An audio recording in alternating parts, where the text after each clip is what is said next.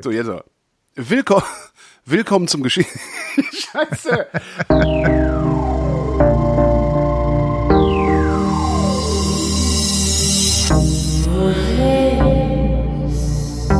Wer redet, ist nicht tot.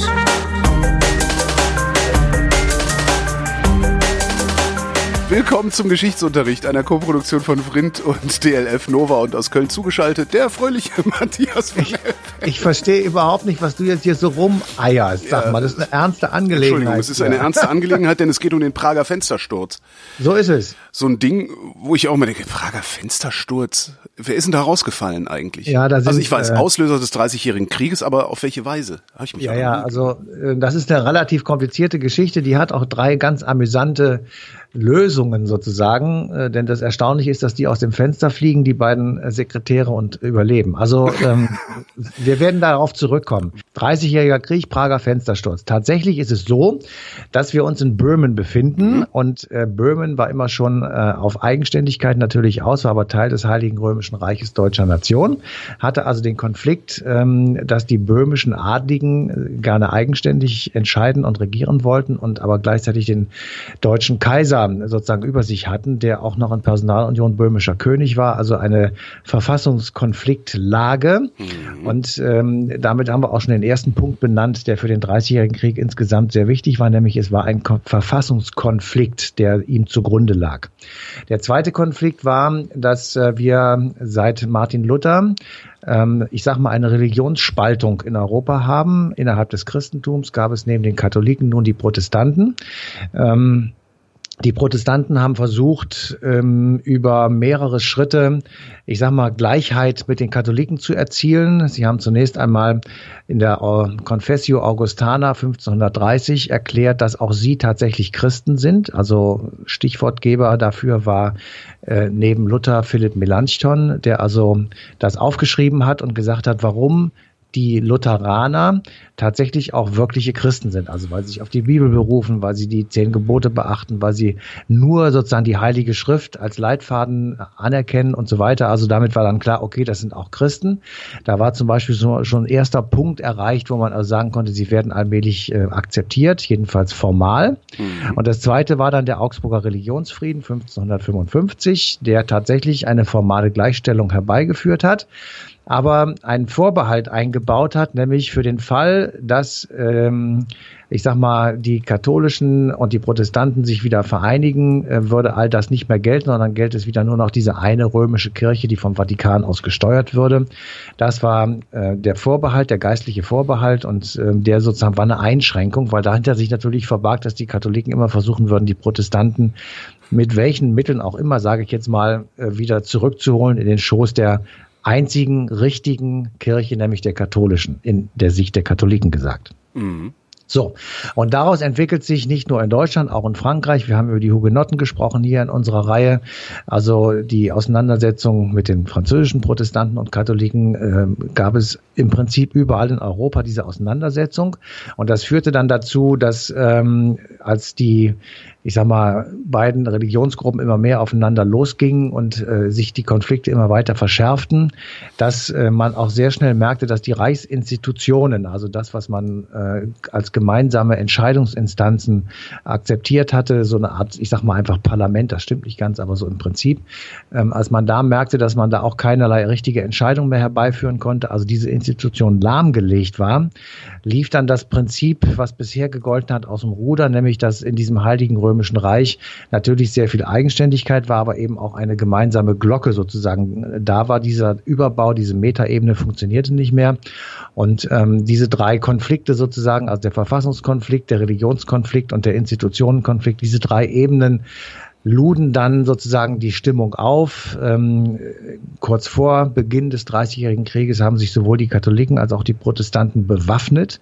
Das heißt, es gab ähm, ein protestantisches Lager mit einigen Territorialherren und ein katholisches Lager mit ebenfalls einigen Territorialherren und dem deutschen Kaiser, die im Prinzip ich sage jetzt mal etwas übertrieben, waffenstarrend aufeinander zuliefen, also wie zwei D-Züge auf einem Gleis, die also irgendwann natürlich aneinander krachen würden. Und ähm, die Probe auf Exempel wurde dann tatsächlich im Mai 18, äh, 1618 äh, in Prag ähm, gemacht, als also böhmische Adlige ähm, auf die Burg marschierten, wo der Statthalter saß. Und sie wollten also tatsächlich diesen Verfassungskonflikt jetzt lösen. Und sie warfen dem König, äh, dem deutschen Kaiser, dem böhmischen König, ähm, Personalunion ähm, Verfassungsbruch vor und Fehlverhalten und ähm, es gab zu, wirklich eine, eine offenbar wilde Auseinandersetzung und im Zuge dieser Auseinandersetzung ähm, nahmen dann die böhmischen Adeligen zwei anwesende Herren äh, am Hosenboden und am Kragen und schmissen sie aus dem Fenster. Nee, die sind da einfach reinmarschiert und, äh, Handgemenge und, steht dann ja immer im Protokoll des Bundestages. Genau, und dann Handgemenge. Raus. Und die haben ihn aus dem Fenster geworfen. Ja, haben aus dem Fenster geworfen. Das hat man schon mal gemacht. Das ist nicht das erste Mal gewesen. Ich glaube, das ist der zweite oder dritte Prager Fenstersturz. Also die, die vorherigen Anlässe weiß ich nicht, aber es ist jetzt sozusagen, ich sag mal, Usus gewesen oder Tradition. Ich wollte gerade sagen, Moment, ist das, ist das ein, ein, wie sagt man, ein legitimes Mittel der politischen Auseinandersetzung, gelegentlich mal jemandem aus, den, jemandem ja, aus dem Fenster also, zu werfen? Ja, zumal, wenn du jetzt hörst, äh, wie das ausgegangen ist. Also normalerweise, die Burg äh, kann man ja noch sehen. Das ist eine relativ äh, imposante Geschichte. Und wenn man da aus dem Fenster fliegt, dann landet man auf hartem Pflaster und trotzdem sind die beiden Jungs, die da rausgeflogen sind, nahezu unverletzt äh, wieder aufgestanden. Also es gibt drei Möglichkeiten. Die eine ist die unwahrscheinlichste, nämlich dass die Jungfrau Maria äh, ihre schützenden Hände unter den jeweiligen Popo gehalten hat mhm. und sie mhm. sanft auf der Erde abgesetzt hat. Also diese Variante halte ich für Quatsch, mit Verlaub. Mhm. Die zweite Variante finde ich sehr lustig, dass nämlich unten eine schon in Spannung stehende Menge Menschen ähm, die Hände zum Applaus bereithaltend äh, darauf gewartet hat, dass nun endlich einer aus dem Fenster fliegt und um das Ganze glimpflich ablaufen zu lassen, habe man unten einen Misthaufen aufgeschüttet. Aha. In dem seien dann die beiden weich und schön gelandet und äh, seien dann unverrichteter Dinge fortgegangen. Auch das halte ich zwar für eine schöne, aber eher unwahrscheinliche Geschichte. Wahrscheinlicher ist die, dass man sie aus dem Fenster geschmissen hat und sie sind sozusagen mehr hinabgerutscht als gefallen, weil dort eine Schräge äh, sich unter dem, äh, oder die Burg natürlich verschiedene Schrägen hatte und man nicht sozusagen aus dem dritten oder vierten Stock, ich weiß gar nicht genau, sozusagen freier Fall nach unten äh, gelandet ist. Und das würde auch erklären, warum einer der beiden zumindest humpelnd die Szenerie verlassen hat. Also ähm, wie das, auch das immer. Das macht es ja umso wahrscheinlicher, dass das ein ja eine eine politische Willensbekundung natürlich natürlich ist natürlich. Und, und nicht irgendwie so eine spontane ja, so, so ein spontaner Übergriff, sondern dass man einfach sagt, so, wenn jemand aus dem Fenster fliegt, dann heißt das, äh, in drei Tagen ist Neuwahl oder so.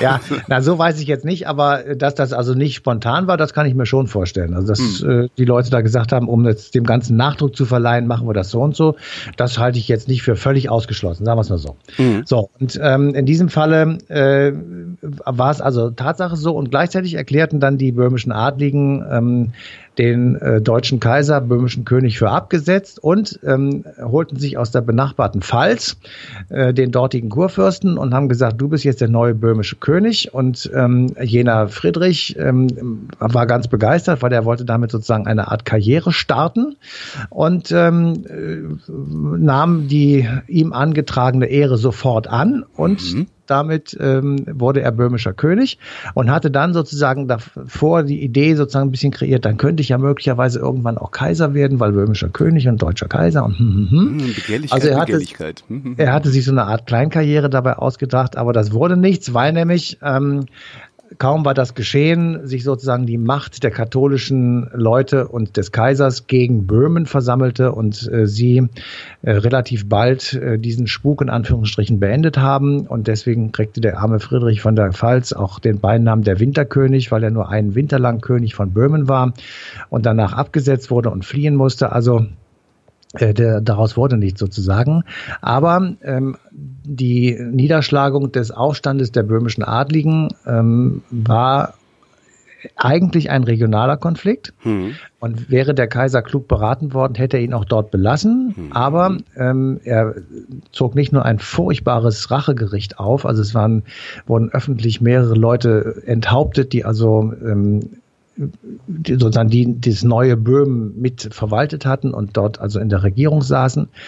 Ähm, Und die äh, Confederatio Bohemica, die wurde, also die böhmische Verfassung wurde natürlich sofort wieder in Staub getreten. Also es war ein, ähm, war ein ziemlich brutaler Akt der Rache dann und gleichzeitig wurde für die beiden oder wurde sozusagen ein, ein Faustpfand verteilt, nämlich äh, der äh, bayerische ähm, Herzog Maximilian bekam einen großen Teil der Kurpfalz äh, sozusagen dazu geschenkt und damit mhm. wurde die Pfalz, die protestantisch war, von einem katholischen Regenten regiert und damit war der Religionskonflikt und auch der Verfassungskonflikt in ein nächstes deutsches Territorialreich äh, ähm, weitergeleitet worden.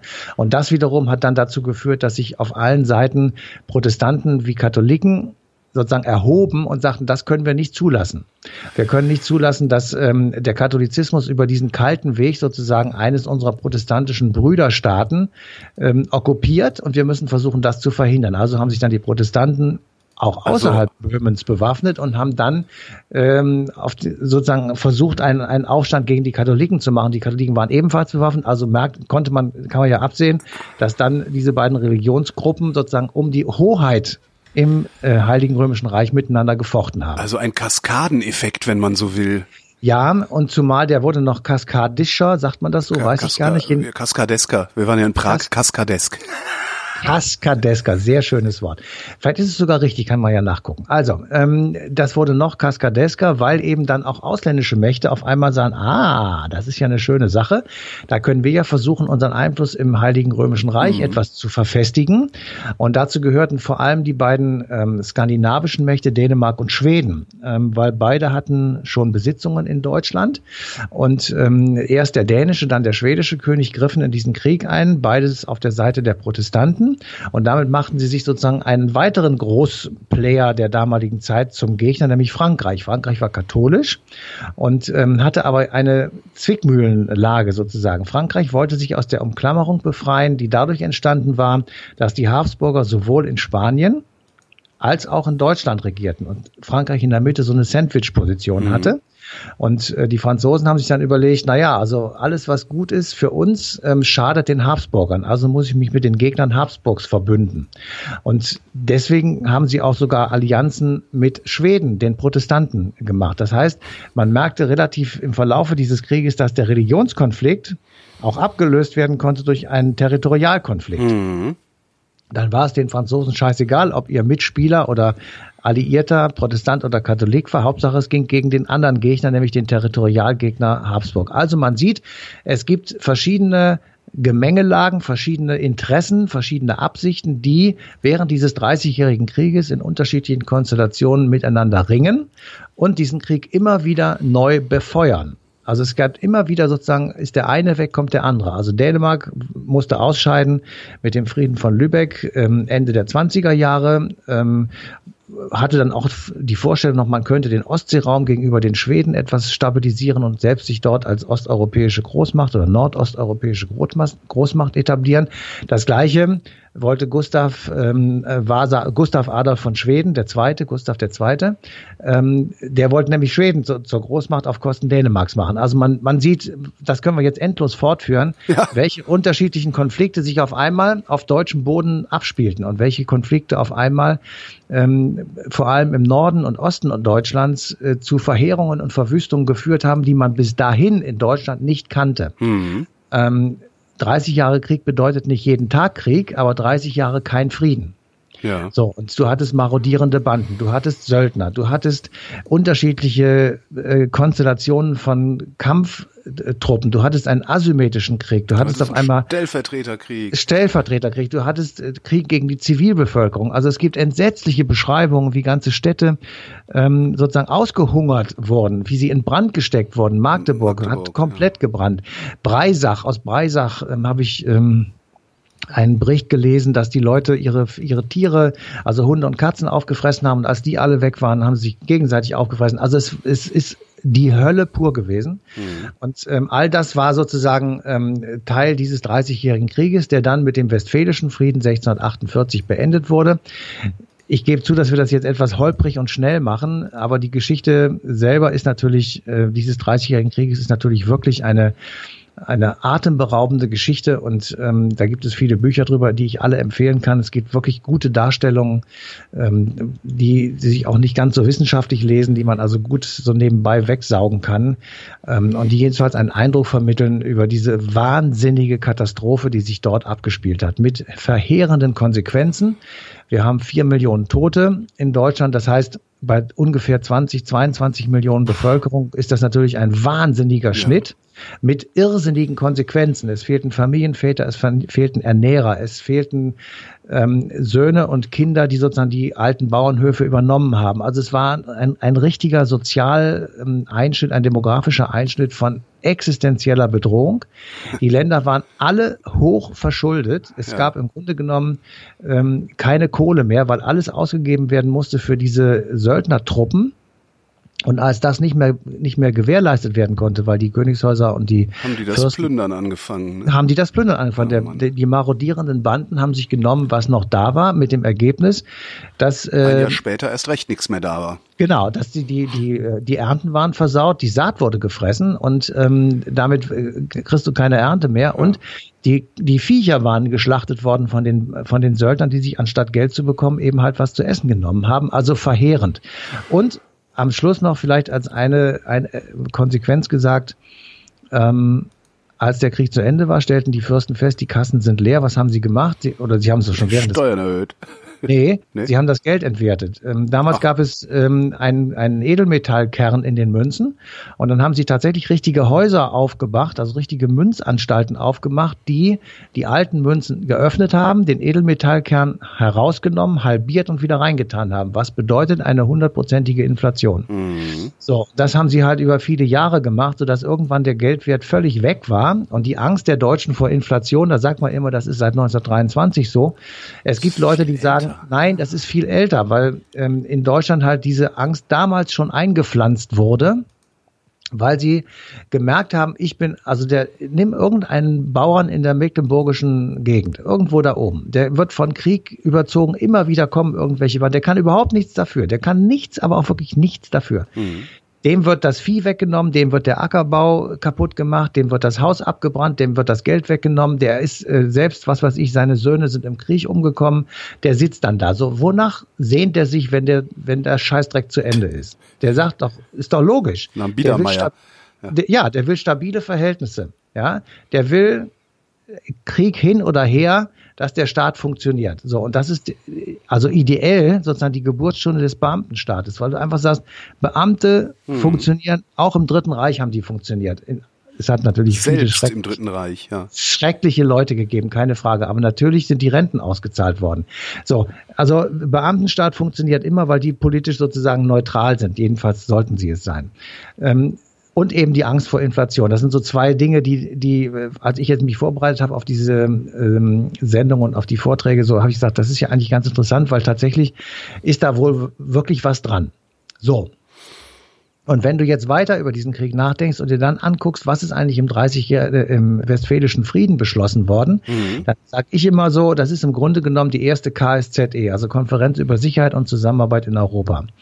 Weil zum ersten Mal sich dort alle europäischen Großmächte und auch die kleinen Staaten. Äh, die haben vorher mit dem deutschen Kaiser vier Jahre lang verhandelt, welcher von den kleinen Staaten mit welchem Auftrag an dieser Konferenz teilnehmen darf. Ja, also ja. das ist wirklich auch ein langer Prozess gewesen.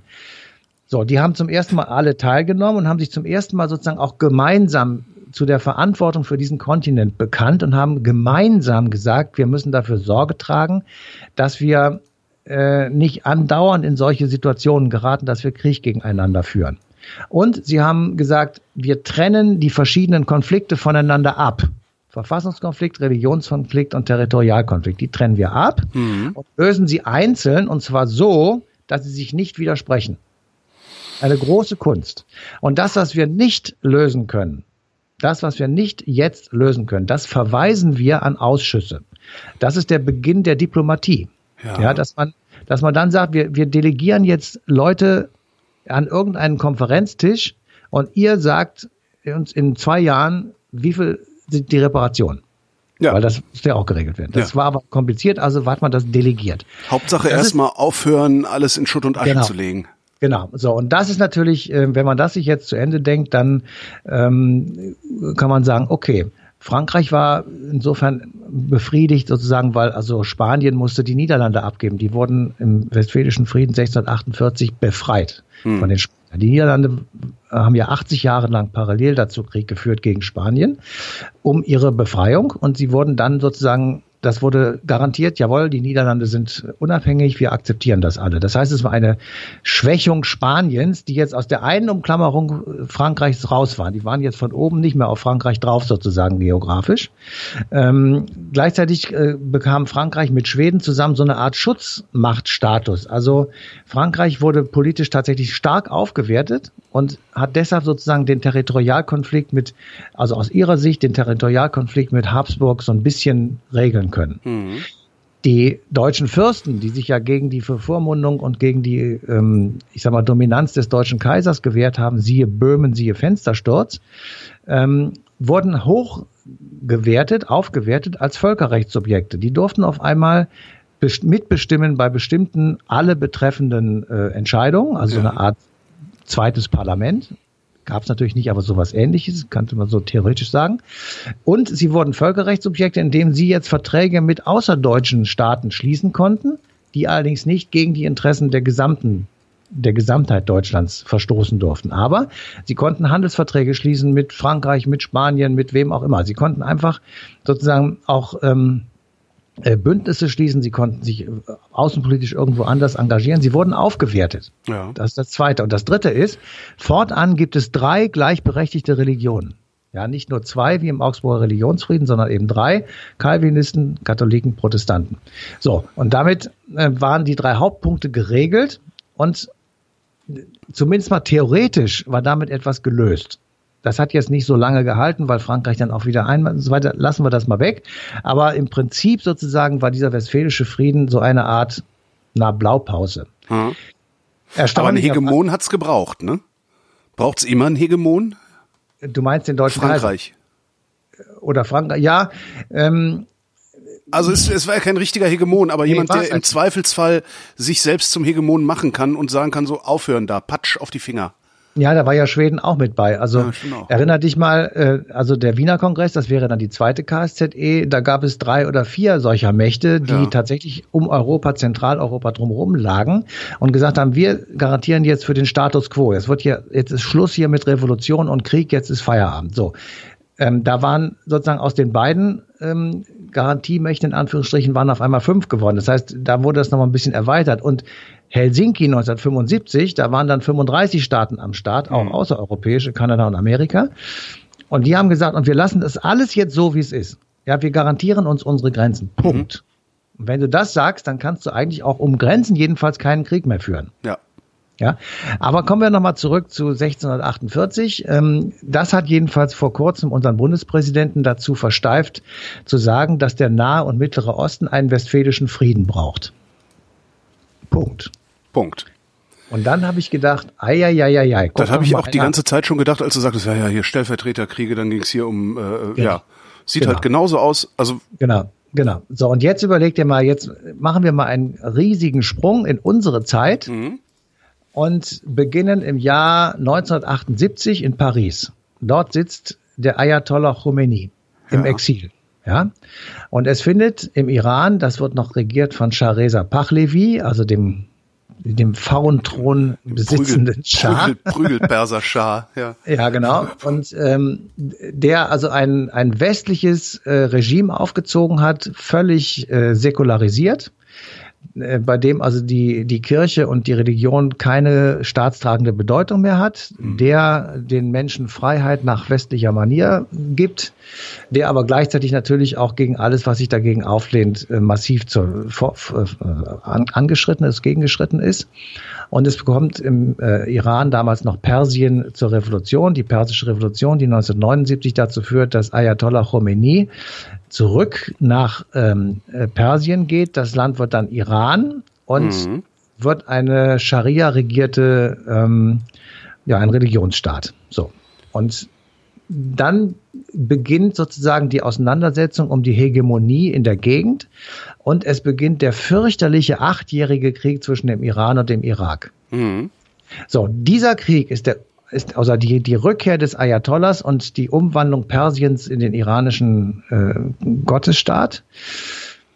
Ich will das jetzt überhaupt nicht kritisieren. Das, geht, das, das kann ich einfach nicht. Also ich sage, das ist ja Faktum gewesen. Das ist der Auslöser dafür und der Ausgangspunkt dafür, dass diese ganze Region in totale Katastrophen gerät, weil das gesamte System so ungerecht es vorher war äh, und so so antireligiös und so unterdrückerisch es war, hat sozusagen eine Art Stabilität für diesen für diese Region hervorgebracht. Ja. Und als Folge dieses iranisch-irakischen Konfliktes kannst du dann im Grunde genommen weitergehen in die 90er Jahre. Der Irak versucht Panarabismus, also Saddam Hussein möchte sich als die große Vormacht äh, der arabischen Welt aufspielen, überfällt Kuwait und äh, annektiert das als äh, Provinz, also eigentliche angebliche Provinz. Mhm. Das wiederum ergibt den Eingriff der Völkergemeinschaft unter Führung der Amerikaner, George Bush Senior ähm, mit dem, man kann sagen, ersten oder zweiten Golfkrieg, wie immer du willst. Mhm. Ähm, das führt dann dazu, dass äh, der Irak äh, aus Kuwait wieder vertrieben wird und als sozusagen die alte Ordnung vor dem Einmarsch äh, wiederhergestellt wird. Wir haben dann ähm, das Aufkommen von ähm, ich sag mal, anti-westlichen Terrorgruppen.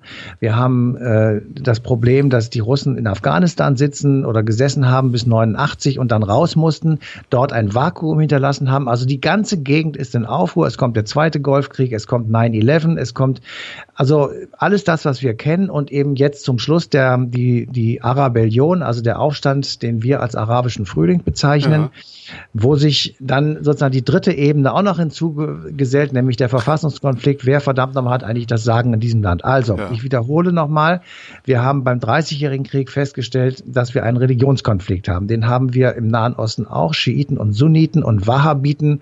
Und es gibt wahrscheinlich noch 30 andere Gruppierungen, die ich jetzt gar nicht kenne, die aber auch mitmischen. Jedenfalls haben wir sozusagen Konkurrenten eines Religionsstammes, nämlich des Islam. Das war in Europa des 17. Äh, Jahrhunderts ähnlich, da waren es die Christen. Wir haben einen Verfassungskonflikt, ähm, der in der Arabellion sich darum ausdrückte, also warum sollen wir uns von einem Diktator wie Ben Ali in Tunesien, wie Gaddafi in Libyen, wie Mubarak in Ägypten ähm, äh, sozusagen regieren lassen. Wir wollen Demokratie, wir wollen äh, Mitbestimmung, wir wollen das, was der Westen auch hat, wir wollen und so weiter, also alles diese verfassungsrechtlichen Fragen. Ja. Und wir haben einen Territorialkonflikt, das nämlich ähm, die Großmächte dieser Gegend versuchen, ihre ähm, politischen Interessen durchzusetzen. Dazu gehört natürlich der Iran, dazu gehört natürlich der Irak, dazu gehört mittlerweile auch die Türkei mhm. ähm, und dazu könnte möglicherweise demnächst auch noch Ägypten gehören.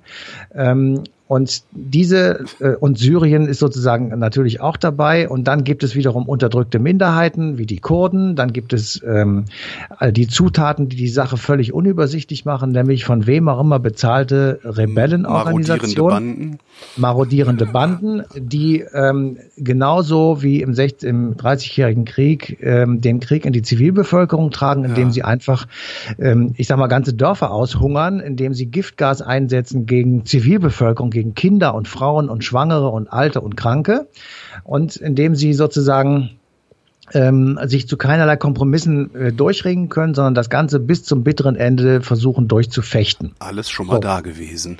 Und damit ähm, haben wir, ich sag mal, ein, zumindest mal eine Analogie. Und zu dieser Analogie haben wir jemanden gefragt, der jetzt ein Buch geschrieben hat über den 30-jährigen Krieg. Das ist zwar ein bisschen teuer, Echt? kostet irgendwie 60 Euro oder Au. sowas. Ähm, und ist auch ein bisschen dick. Okay. Weil es tatsächlich sehr, sehr detailliert ist und über jeden komischen Erbfolgekrieg in Klevisch, Jülisch und so weiter. Das heißt, es ähm, ist auch nichts, was man so also einfach so lesen, nebenbei lesen, sondern es ist ein wissenschaftliches Werk. Das ist, das ist wissenschaftlich, aber sehr gut geschrieben. Okay. Man kann das natürlich schon so lesen, aber äh, es ist aber schon. Es ist jetzt nicht so wie Heinrich August Winkler irgendwie äh, der lange Weg nach Westen, was dann ja eher so auch. Nee, nee, das so ist schon. Also ich finde das jetzt schon ein bisschen anspruchsvoller. Alles klar, okay. Der, der Autor ist Herfried Münkler, den kennen wir viele von uns und äh, den haben wir eben gefragt über diese Analogie zwischen dem Dreißigjährigen Krieg äh, und dem, was jetzt im Nahen und Mittleren Osten stattfindet. Analogien beobachtet man dann, wenn man vergleicht. Vergleiche äh, haben immer beides zur Folge, nämlich die Beobachtung von Ähnlichkeiten, also wenn Sie so wollen, Analogien, aber natürlich auch von Differenzen. Und wenn wir hinschauen, können wir sagen, der Dreißigjährige Krieg beginnt mit einem Verfassungskonflikt und die Frage, wer in Böhmen das Sagen hat, die Stände oder Äh, der König mit seinen absolutistischen Neigungen werden verstärkt durch einen Konflikt der Konfessionen zwischen Gegenreformation auf der einen und den verschiedenen Varianten des Protestantismus auf der anderen Seite. Und sie werden zum Ausgangspunkt für einen Hegemonialkonflikt, in den tendenziell alle großen europäischen Mächte involviert sind. Und wenn wir dieses Muster sozusagen der mindestens drei Konfliktebenen und ähm, der entsprechenden Kriegführung nehmen und damit in den Nahen Osten schauen, dann können wir auch sagen, es begann im Prinzip mit unterschiedlichen Varianten dessen, was wir mit unendlicher Leichtfertigkeit arabischen Frühling genannt haben, also ein Verfassungskonflikt um die Frage, wer das Sagen hat. Der wurde verschärft dann durch einen Konfessionskonflikt, insbesondere den zwischen Schiiten und Sunniten. Und nachdem die Ordnung im Vorderen Orient hinreichend destabilisiert war durch diese Kriege und gleichzeitig auch äh, die schwindende Macht und Bedeutung der USA sichtbar wurde, entwickelte sich äh, als drittes dann ein Hegemonialkonflikt zwischen dem Iran und Saudi-Arabien, aber irgendwo spielt da die Türkei auch eine Rolle und ich würde meinen, die Ägypter kommen demnächst auch noch ins Spiel, so dass man sagen kann, es gibt eine Reihe von Ähnlichkeiten, die uns in die Lage versetzt, Vorstellungen davon zu haben, wie sich dieser Konflikt im vorderen Orient weiterentwickeln kann. Und möglicherweise ja auch, wie er sich lösen ließe.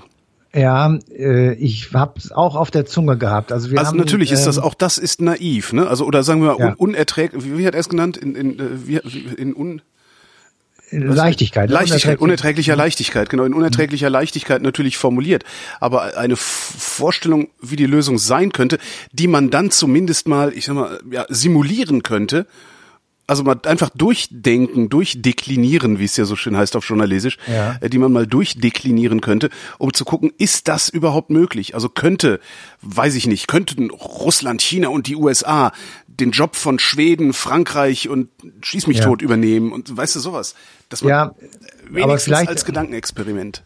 Ja, ja, absolut. Aber da auf der anderen Seite musst du den anderen Gedanken eben auch sozusagen akzeptieren. Oder ähm, können wir uns eine Vorstellung von dem machen, wie es weitergeht? Also erlebt ähm, der, der Syrien oder der nahe vordere Orient oder mittlere Osten, wie du das immer bezeichnen willst, erlebt er noch sowas wie Breisach und Magdeburg im Dreißigjährigen Krieg, ja, dass sie sich gegenseitig auffressen. Sind wir so weit noch nicht oder sind wir schon so weit? Sind du, wir, ja. Sind wir sozusagen schon jetzt an den Punkt gekommen, wo die Leute auch erschöpft sind und sagen, es geht so nicht mehr. Ist eigentlich schon äh, Wallenstein umgebracht worden oder nicht? Ähm, ja, der ja sich selbst dann zum Kriegsherrn aufspielen wollte und auf Kaiserbefehl ähm, 1634 umgebracht wurde. Ähm, sind wir schon so weit, dass äh, man, ich sag mal, Ermattungen auf irgendeiner Seite dieser kriegführenden Parteien feststellen kann? Oder gibt es immer wieder Nachschub von Russland? Gibt es immer wieder Nachschub aus Saudi-Arabien, aus dem Iran? Äh, welche Rolle spielt eigentlich Israel? Wissen wir nicht, dass dieser Krieg jetzt wieder neu befeuert wird, wenn auf einmal Israel anfängt, in Syrien irgendwelche Raketenstellungen zu beschießen, Ja. was ja jetzt wohl passiert ist? Und ähm, Und Magdeburg wird nicht nochmal, also sie werden sich nicht selber auffressen, weil Ja. die, die Kräfte, die den Kriegszustand immer weiter befeuern, die äh, helfen ja auch gleichzeitig denjenigen, die so viel Hunger haben, dass sie kurz davor sind, sich gegenseitig aufzufressen. Also da wird ja immer kurz bevor es schief geht, was jetzt sehr zynisch klingt, weil es ist ja längst schief gegangen. Aber kurz Eigentlich bevor schon. es schief geht, kommen doch wieder Transporte nach Aleppo durch, geht doch wieder ein Korridor auf. Äh, weißt du, das ist so. ja, ich, also dein Wort in Gottes Das, Gehörgang, das, gesagt. also im Moment, im Moment sehe ich da Mechanismen am Werk, die das Ding eher unendlich zu verlängern vermögen, als es irgendwann mal zu beenden. Ja, ja, also das ist natürlich wirklich eine, eine schreckliche ähm, Vorstellung sozusagen, Ja. dass man das immer noch weitermacht. Aber auf der anderen Seite, es mag sein, äh, dass du, ich sag mal, Recht hast, in Anführungsstrichen. Ich habe auch noch eine ganz andere Sorge. Also, ähm, was machen wir eigentlich, jetzt mal wirklich ganz ernsthaft gefragt, wenn es da einen Frieden gibt, was machen wir mit den Söldnern? Ja, diese Söldner haben nie was anderes gelernt, als Leute umzubringen. Ja. Das ist das Einzige, was sie können. Damals hat es 1648 hat es das Problem auch gegeben. Die hatten es relativ einfach in Anführungsstrichen. Die sind einfach zum nächsten Krieg marschiert. Ja. Ja. Und haben gesagt, dann machen wir halt da weiter, weil denen das völlig egal war, gegen wen sie gekämpft haben. Hauptsache, sie haben Geld dafür bekommen. Ähm, sondern jetzt aber um Gottes Willen, wo, wenn sie nach Europa kommen oder von mir aus irgendwo weiter Richtung Afrika marschieren, äh, das kann ja nur Verwüstung bedeuten. Also wir haben da tatsächlich ein Megaproblem, dass ähm, ich muss ehrlich sagen, vermutlich also ich sag mal, ich fange den Satz nochmal an. Möglicherweise, ja, mhm. haben die Menschen, wenn sie dann bewusst diesen Prozess mitbekommen haben, 1648 auch gedacht, das lässt sich so nicht lösen. Ich hab, wie soll das gehen? Ja, also möglicherweise standen die tatsächlich an der gleichen äh, Situation wie wir jetzt, wo wir sagen, also kannst du dir das vorstellen, dass das aufhört? Ich nicht. Ja, wenn wir wenn wir aber mal schauen, also klar, du hast natürlich äh, so, äh, Spezialfall IS, du hast da natürlich die religiösen Fanatiker, ja, die die ernsthaft religiösen Fanatiker, aber ich wage mal zu behaupten, dass die meisten, die auf Seiten des IS für eben die Errichtung des Kalifats gekämpft haben, eher Abenteurer waren oder sagen wir mal meinetwegen auch religiöse Abenteurer waren als religiös verbrämte Fundamentalisten, die da um jeden Preis ja, weiß ich nicht, als Märtyrer sterben wollte. Also wenn du dir gerade so diese Leute anguckst, die auch äh, aus der Bundesrepublik, aus Westeuropa darunter gegangen sind, um zu kämpfen, äh, mhm. da sind ja viele dabei, die was ganz anderes erwartet haben als das, was sie dann vorgefunden haben, die feststellen ja. mussten, dass das Versprechen, dass diese Ideologie oder ja doch, ja, doch eine Ideologie, ja, dass das Versprechen, dass diese Ideologie gegeben hat oder dass diese Idee gegeben hat, überhaupt nicht eingelöst wurde, noch nicht mal ansatzweise und auch gar nicht eingelöst werden konnte. Und ich könnte mir sehr gut vorstellen, dass auch viele der regionalen Söldner, die da unterwegs waren, längst enttäuscht sind. Das heißt, man müsste vielleicht nur, naja, und das jetzt auch, nur ist jetzt auch sehr verwegen verkürzt, nur rausfinden, was ist denn eigentlich, was, was wollt ihr denn eigentlich? Und ja. denen das nicht nur versprechen, sondern ihnen auch geben. Und was wollen die denn? Die wollen Ruhe, die wollen Frieden, die wollen alle, die wollen, was alle anderen wollen. Die wollen vor allen Dingen Anerkennung und eine Perspektive. Aber, aber, die, ja, aber Entschuldigung, die Kurden wollen einen eigenen Staat und den ja. kriegst du nur gegen den Willen von den Türken oder Herrn Erdogan, Richtig. sagen wir mal genauer. Das heißt, du musst irgendwie das lösen und das ist, ich sehe das nicht, wie das gehen soll. Ich sehe nicht, dass die Türken. Es muss halt ein größerer Wurf, es ja. muss ein größerer Wurf sein als der westfälische Friede, genau. Ja. Und das auch, auch die Türken würden das akzeptieren, wenn den Türken mal jemand also sagen wir mal, wenn, wenn, wenn auf dem Markt der Meinungen, ja, wenn das ein perfekter Markt wäre, das heißt, wenn alle den gleichen Zugang zu allen Informationen hätten, würden, glaube ich, auch die Türken sagen, und zwar als Volk, die Türken, jetzt nicht äh, im Sinne von Regierung, sondern würden auch die Türken sagen, pass mal auf, wenn wir da unten aus diesen drei kurdischen Regionen ein Kurdistan werden lassen, dann hören hier die Anschläge auf. Dann müssen wir uns auch nicht mehr von Autokraten wie Erdogan unterdrücken lassen. Weißt du? Das Problem ist ja im Grunde die, die konstante Desinformationskampagne, äh, die, die unsere Politiker mit uns, mit uns veranstalten. Ich könnte mir vorstellen, dass wenn da mal alle Karten richtig auf den Tisch kämen, dass wir dann auch in der Lage wären, das ordentlich zu verhandeln. Ja, du müsstest. Das Problem also ist, ich sage nur mal ganz kurz. Die Fülle an Informationen ist natürlich nein, nein, tausendmal mehr als zum Westfälischen Frieden nötig war. Ja, also die die Menschen haben, vor dem Westfälischen Frieden haben möglicherweise die gleiche Debatte geführt wie wir jetzt, Schön, aber die Fülle, die Fülle der Probleme, ja, die sind nicht klüger und dümmer gewesen ja. als wir.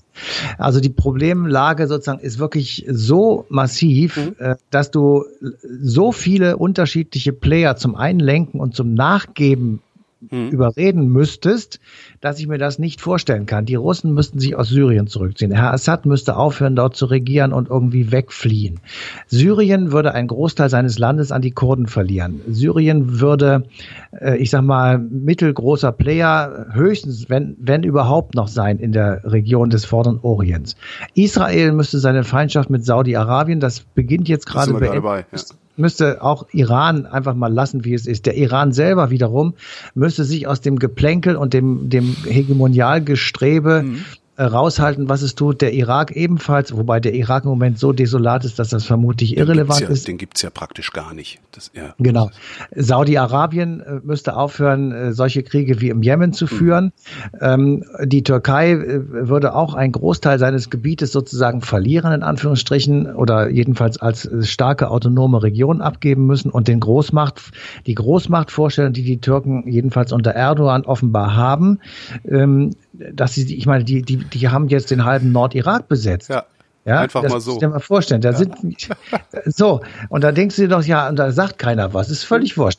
Ich habe auch ehrlich gesagt überhaupt keine Vorstellung im Moment davon, was die Amerikaner eigentlich jetzt Ja, wollen. das, das, ich, ich weiß, es ist, ich sage ja, darum ist es stark verkürzt, wie ich das gerade Ja. wiedergegeben habe. Ich wollte nur sagen, also der, der geneigte Hörer äh, und User und überhaupt äh, Freund von Vrind soll jetzt nicht den Eindruck haben, als äh, ließe sich das irgendwie lösen oder Nee. würden hier zwei, zwei Dödels irgendwie sich unterhalten. Nein, nein. Äh, Ich, ich, ich muss schon auch sagen, also äh, je, je näher sich man damit beschäftigt und je deutlicher das ist. Im Übrigen ein kurzer Hinweis auf die Sendung äh, von letzter Woche, also ähm, Gründung Staates, des Staates Israel.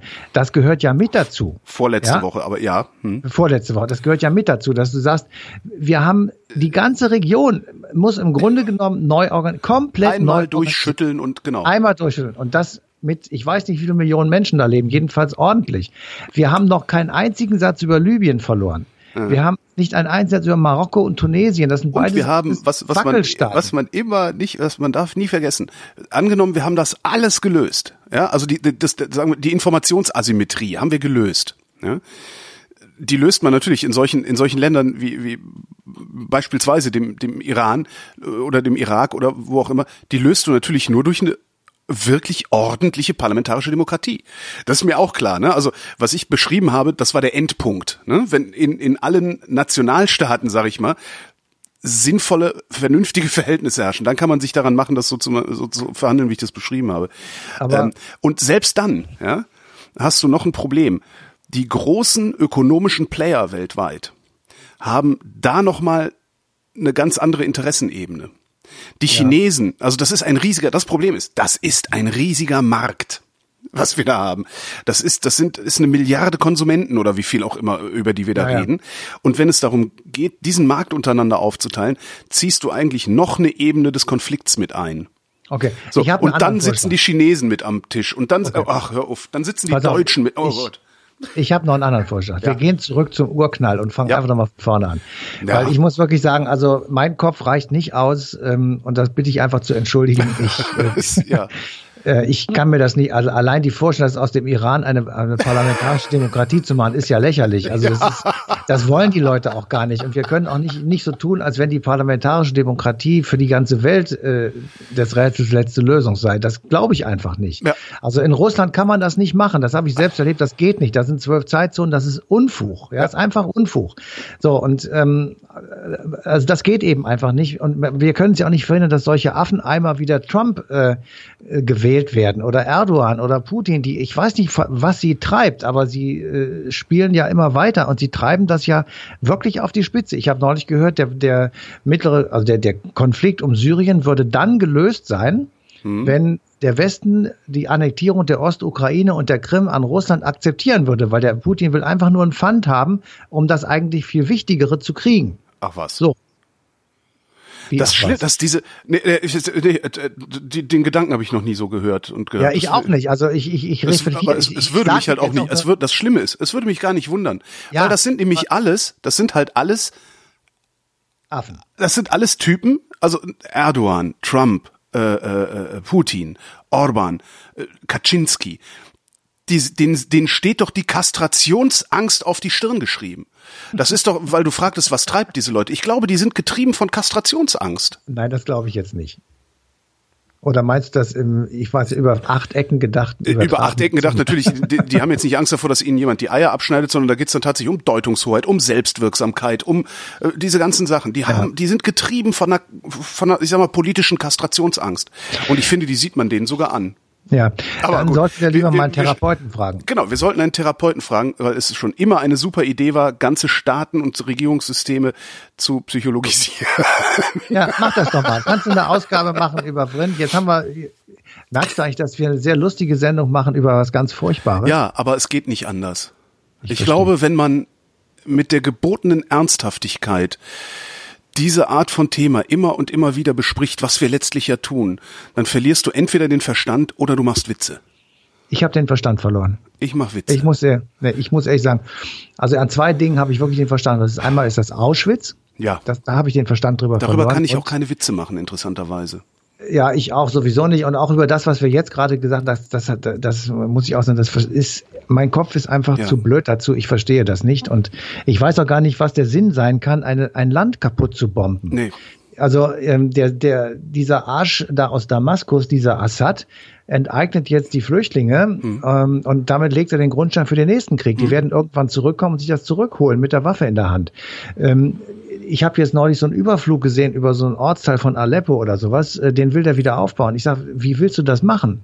Ja, ja ohne zig Milliarden aus dem Ausland. Und wer bitteschön soll das, sollen wir das jetzt bezahlen, weil ihr euch da jahrelang die, die, die, Na das, die Hütten kaputt macht? Das, das machen wir ja, das machen wir ja gerne, weil äh, wir bezahlen ja. das ja nicht, sondern wir leihen denen das Geld, mit dem sie es uns bezahlen. Ja, erzähl mir das ne, jetzt nicht, aber. Das, ähm, also das ist ja, das ist ja eigentlich, das ist ja noch der Treppenwitz dann an der, wo wir ja, gerade ja, bei Witze, der Treppenwitz an der ganzen Sache ist, dass wir alle davon profitieren werden, dass diese Länder da unten sich zum Teil selber in Schutt und Asche legen. Hochtief wird ja. davon profitieren. Du und ich werden davon Gott sei Dank nicht profitieren. Naja, ich will auch davon, ich will davon auch gar nicht profitieren. Im Zweifelsfall haben wir Aktien von Hochtief oder sind ich da angestellt oder so. Das ist äh, ja egal. Ja und das Lachen, also die Witze, die man drüber macht, das sind ja nicht äh, die Witze, über die man beim Bier lacht, sondern das sind, finde ich ja, die, das ist halt der Zynismus, der einen am Kacken hält. Ja. Äh, kommen wir zum Ende, weil es nimmt ja keins. Genau. Matthias von Hellfeld, ich danke dir. Bitteschön. Und euch danken wir wie immer für die Aufmerksamkeit und verweisen auf den 28. Mai 2018, denn da läuft die passende Ausgabe Eine Stunde History auf DLF Nova und die wird sicherlich strukturierter sein, als wir zum Ende hin waren.